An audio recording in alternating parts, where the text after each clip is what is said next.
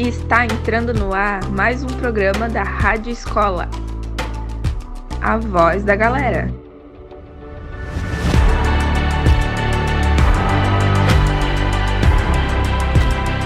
Os professores estavam em greve, afirmando que o essencial é a vida. Para a galera da Batalha de 10, essa foi uma atitude de empatia de preocupação pelo próximo e uma tentativa de cuidar da vida da comunidade da escola. Essa atitude de protesto foi necessária para a prevenção e a saúde de todos, até porque há várias pessoas que não sabem o que fazer nessa situação atual. A segurança no meio do trabalho, no caso a escola, é um direito de estudantes e professores. Assim como fazer greve com esse objetivo também é um direito. Muitos têm consciência de que esta ação preservou vidas de estudantes e de suas famílias também. O problema não é vacinar os professores. Muito mais importante é todo mundo se cuidar, usar uma boa máscara, bem ajustada e não se aglomerar.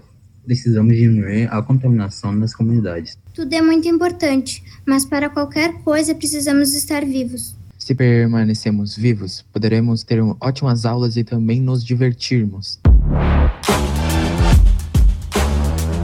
Momento Natureza Viva! Oi, tudo bem? Oi, tudo bem comigo e você?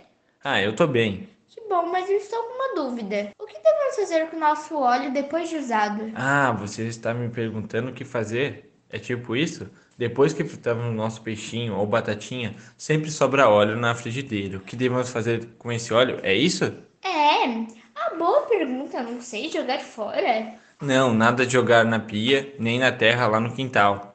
E por quê? Porque o óleo de cozinha usado é super poluente. Um litro de óleo usado de cozinha pode contaminar um milhão de água potável. Sabia dessa? Não, nossa, chocante, mas o que é certo para fazer? Simples, depois que o óleo esfriar, colocamos uma garrafa usada de água ou refrigerante. Podemos usar um filtro de café para aqueles queimadinhos do óleo ideia. E aí, fazer o que com a garrafa?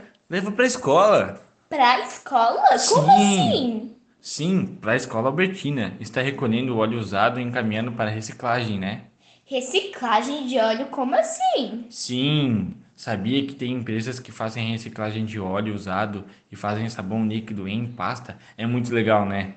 Em vez de poluir, ajudemos a natureza ainda temos sabão para nossas limpezas.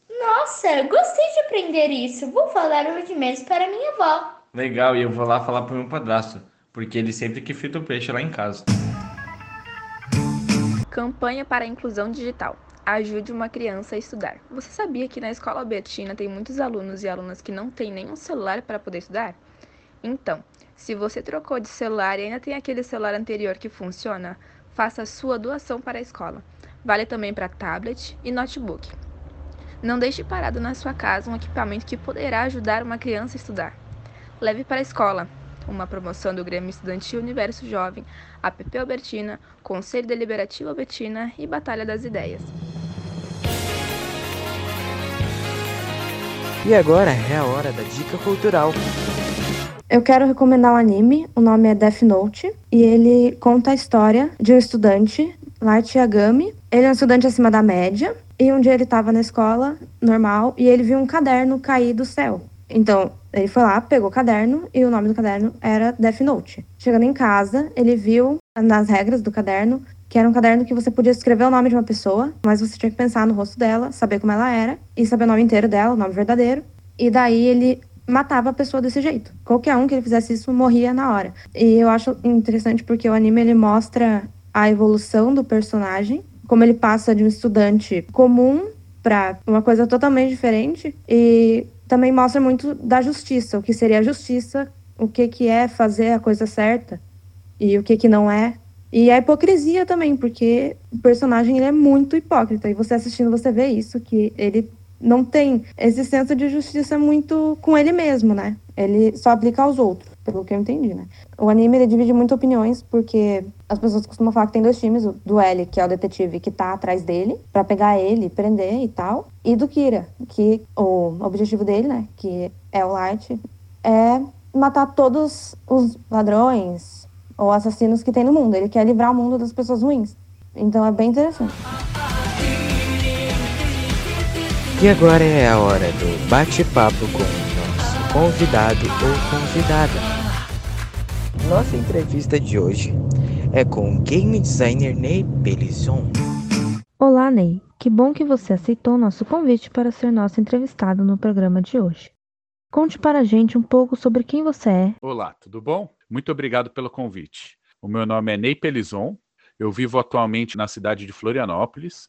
Eu vivi 30 anos em São Paulo. Trabalhei lá com teatro e trabalhei com propaganda também. E aqui em Florianópolis eu sempre trabalhei com game design. Eu estudei artes cênicas na Unicamp, e também estudei psicanálise para entender um pouco como é que funciona a mente humana. E eu trabalho como game designer em escolas. Eu dou aula para professores, faço treinamento para que eles consigam utilizar os games dentro da sala de aula de forma mais divertida e transformar a aula num encontro mais prazeroso tanto para eles quanto para os alunos e também para melhorar a qualidade da aula e a qualidade do ensino, ou seja, como é que fixa aquele conteúdo para os alunos de uma forma mais bacana. E os meus hobbies, bem, eu tenho basicamente um só que é jogar videogame, né? Eu adoro, sempre joguei desde quando eu era criança desde o Atari, então eu tenho 40 anos, eu consegui pegar todos os videogames assim. Eu nunca comprava assim logo quando saía, né? Porque aqui no Brasil a gente tinha uma dificuldade do poder aquisitivo. Mas eu sempre joguei os jogos principais e eu adoro jogar e jogo até hoje. Tanto videogame quanto jogos de tabuleiro, RPG, mas o que eu gosto mesmo são jogos online que eu consigo jogar com outras pessoas também. O que significa a expressão game designer? No que consiste esse trabalho? A expressão game designer, né? O que, que é esse trabalho, né? Na verdade, é um trabalho, né? É, é uma, é uma função, um game designer. Um game designer hoje ele pode trabalhar dentro de uma empresa de jogos eletrônicos, né? Como ele pode também trabalhar numa escola, ele pode trabalhar fazendo jogos educativos. Qual que é a ideia dele? É que ele consiga olhar para uma perspectiva ampla, né, maior assim, e ele consiga bolar o sistema do jogo, né? Qual que vai ser as mecânicas que estão inseridas, que lugar que vai passar esse jogo, qual que é a história que vai ser contada. Então, assim, o game designer é como se ele fosse o grande diretor, né? Pensa no diretor do cinema, dentro o diretor do jogo é o game designer, que é o cara que conduz o jogador para essa narrativa que ele vai ter. Como uma jovem ou um jovem deve se preparar se quiser ser game designer no futuro?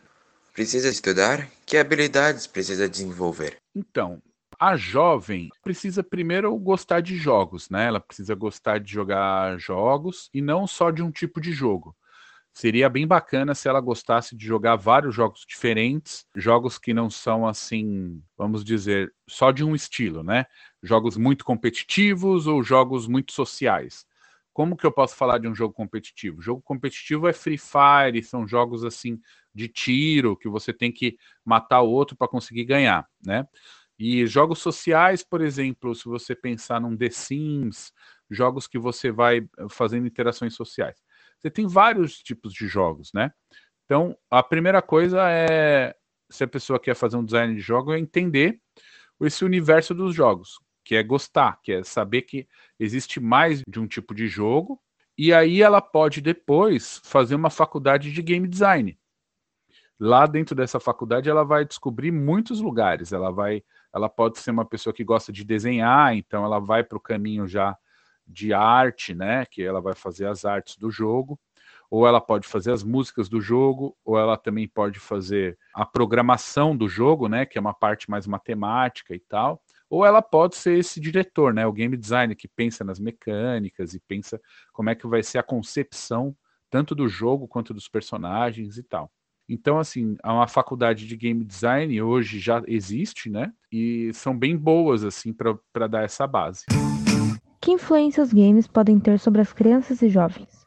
Precisamos nos preocupar com que tipo de games elas estão jogando? Olha, as influências que os games podem ter sobre as crianças e jovens, né? Nós precisamos se preocupar, sim, né? Que tipo de game que elas estão jogando. Eu acho que precisamos porque, primeiro de tudo, assim, tem uma classificação etária. Tem alguns jogos que são para maiores de 18. E é importante porque são jogos muito violentos, ou às vezes são jogos difíceis de serem jogados mesmo. Mas tem uma outra perspectiva, que eu acho que é uma perspectiva mais importante, que eu me preocupo com a qualidade desse jogo. Né? Qual que é a qualidade narrativa, qual é a qualidade mecânica, qual é a qualidade de abertura de mundos isso está proporcionando para esse jovem. Então eu me preocupo muito com a qualidade dos jogos. Tem jogos grátis que são muito bons, mas tem jogos que são muito bons e são caros também. Eu também me preocupo nessa perspectiva, porque nem todo mundo consegue ter os videogames e nem todo mundo consegue jogar esses melhores jogos. Então, às vezes, tem jogos que são de celular, que aparentemente eles são grátis, mas também eles acabam roubando muito tempo seu, você acaba ficando refém ali daquele, daquele jogo. Então, eu me preocupo muito com a qualidade desse jogo. Né? Então, se você está jogando esse jogo durante horas e ele está te proporcionando um prazer, você está vendo coisas de outras maneiras, está melhorando a sua capacidade intelectiva, de linguagem, de estratégia, de matemática, ou até mesmo estudar uma nova língua, né? Normalmente os jogos às vezes são em inglês. Eu acho que já está valendo. Mas quando você está sempre na mesma repetição e aquilo está te frustrando, e às vezes você tá ficando muito bravo com aquele jogo, nervoso, dando rage, que a gente chama, né, no, nos jogos, e querendo bater no computador, bater no celular, jogar o controle pela, pela janela, eu acho que é aí que é preocupante. Então, acho que vai de cada um fazer essa autoanálise de como é que está indo esse processo dos games para si. Por isso que é complicado. Eu não vou vir aqui falar esse jogo presta, esse jogo não presta. Na verdade, tem que prestar para você e de repente aquele jogo não presta mais. E é normal e tudo bem. Aquele jogo já não presta mais.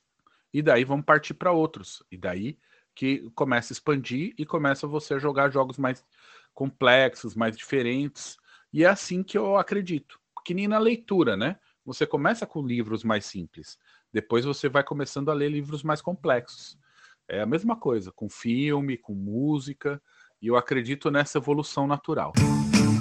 Que mensagem você gostaria de passar para todas as gamers e os gamers da Escola Albertina?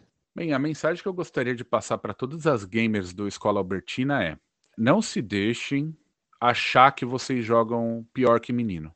Vocês não jogam pior que menino. É que menino começou a jogar muito mais cedo.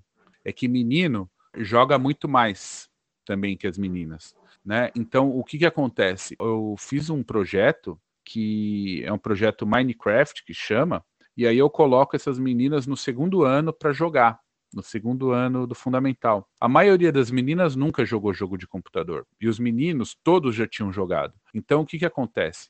As meninas jogam tão bem quanto o menino, e até melhor, porque tem o desenvolvimento de linguagem mais avançado que os meninos. Só que começam a jogar muito mais tarde, tem muito preconceito, tá?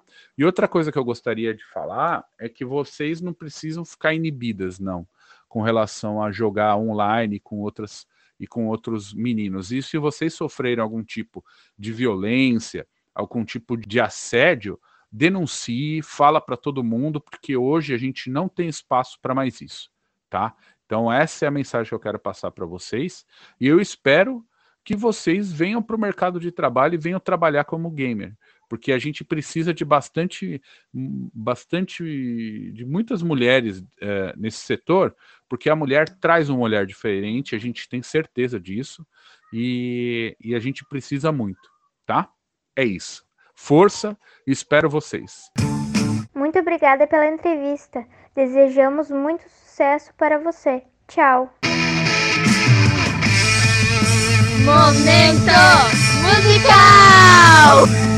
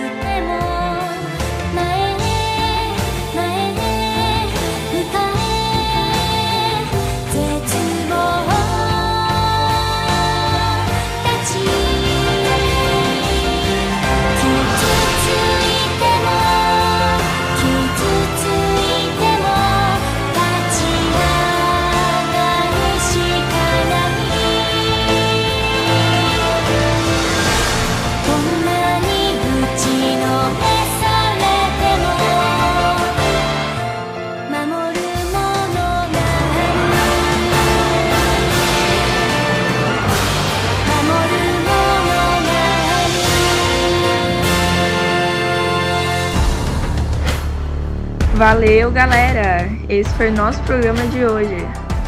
Até o próximo!